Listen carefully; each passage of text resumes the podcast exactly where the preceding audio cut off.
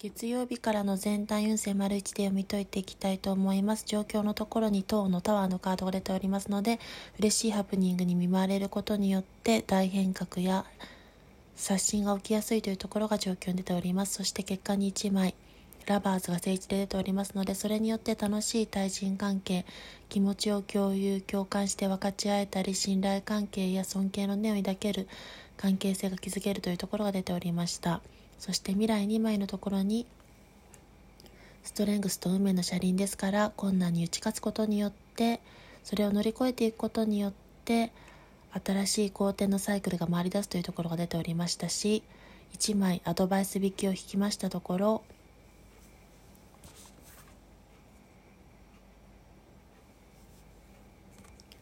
ワンドの8ですので急展開いい意味での急な展開だったりとか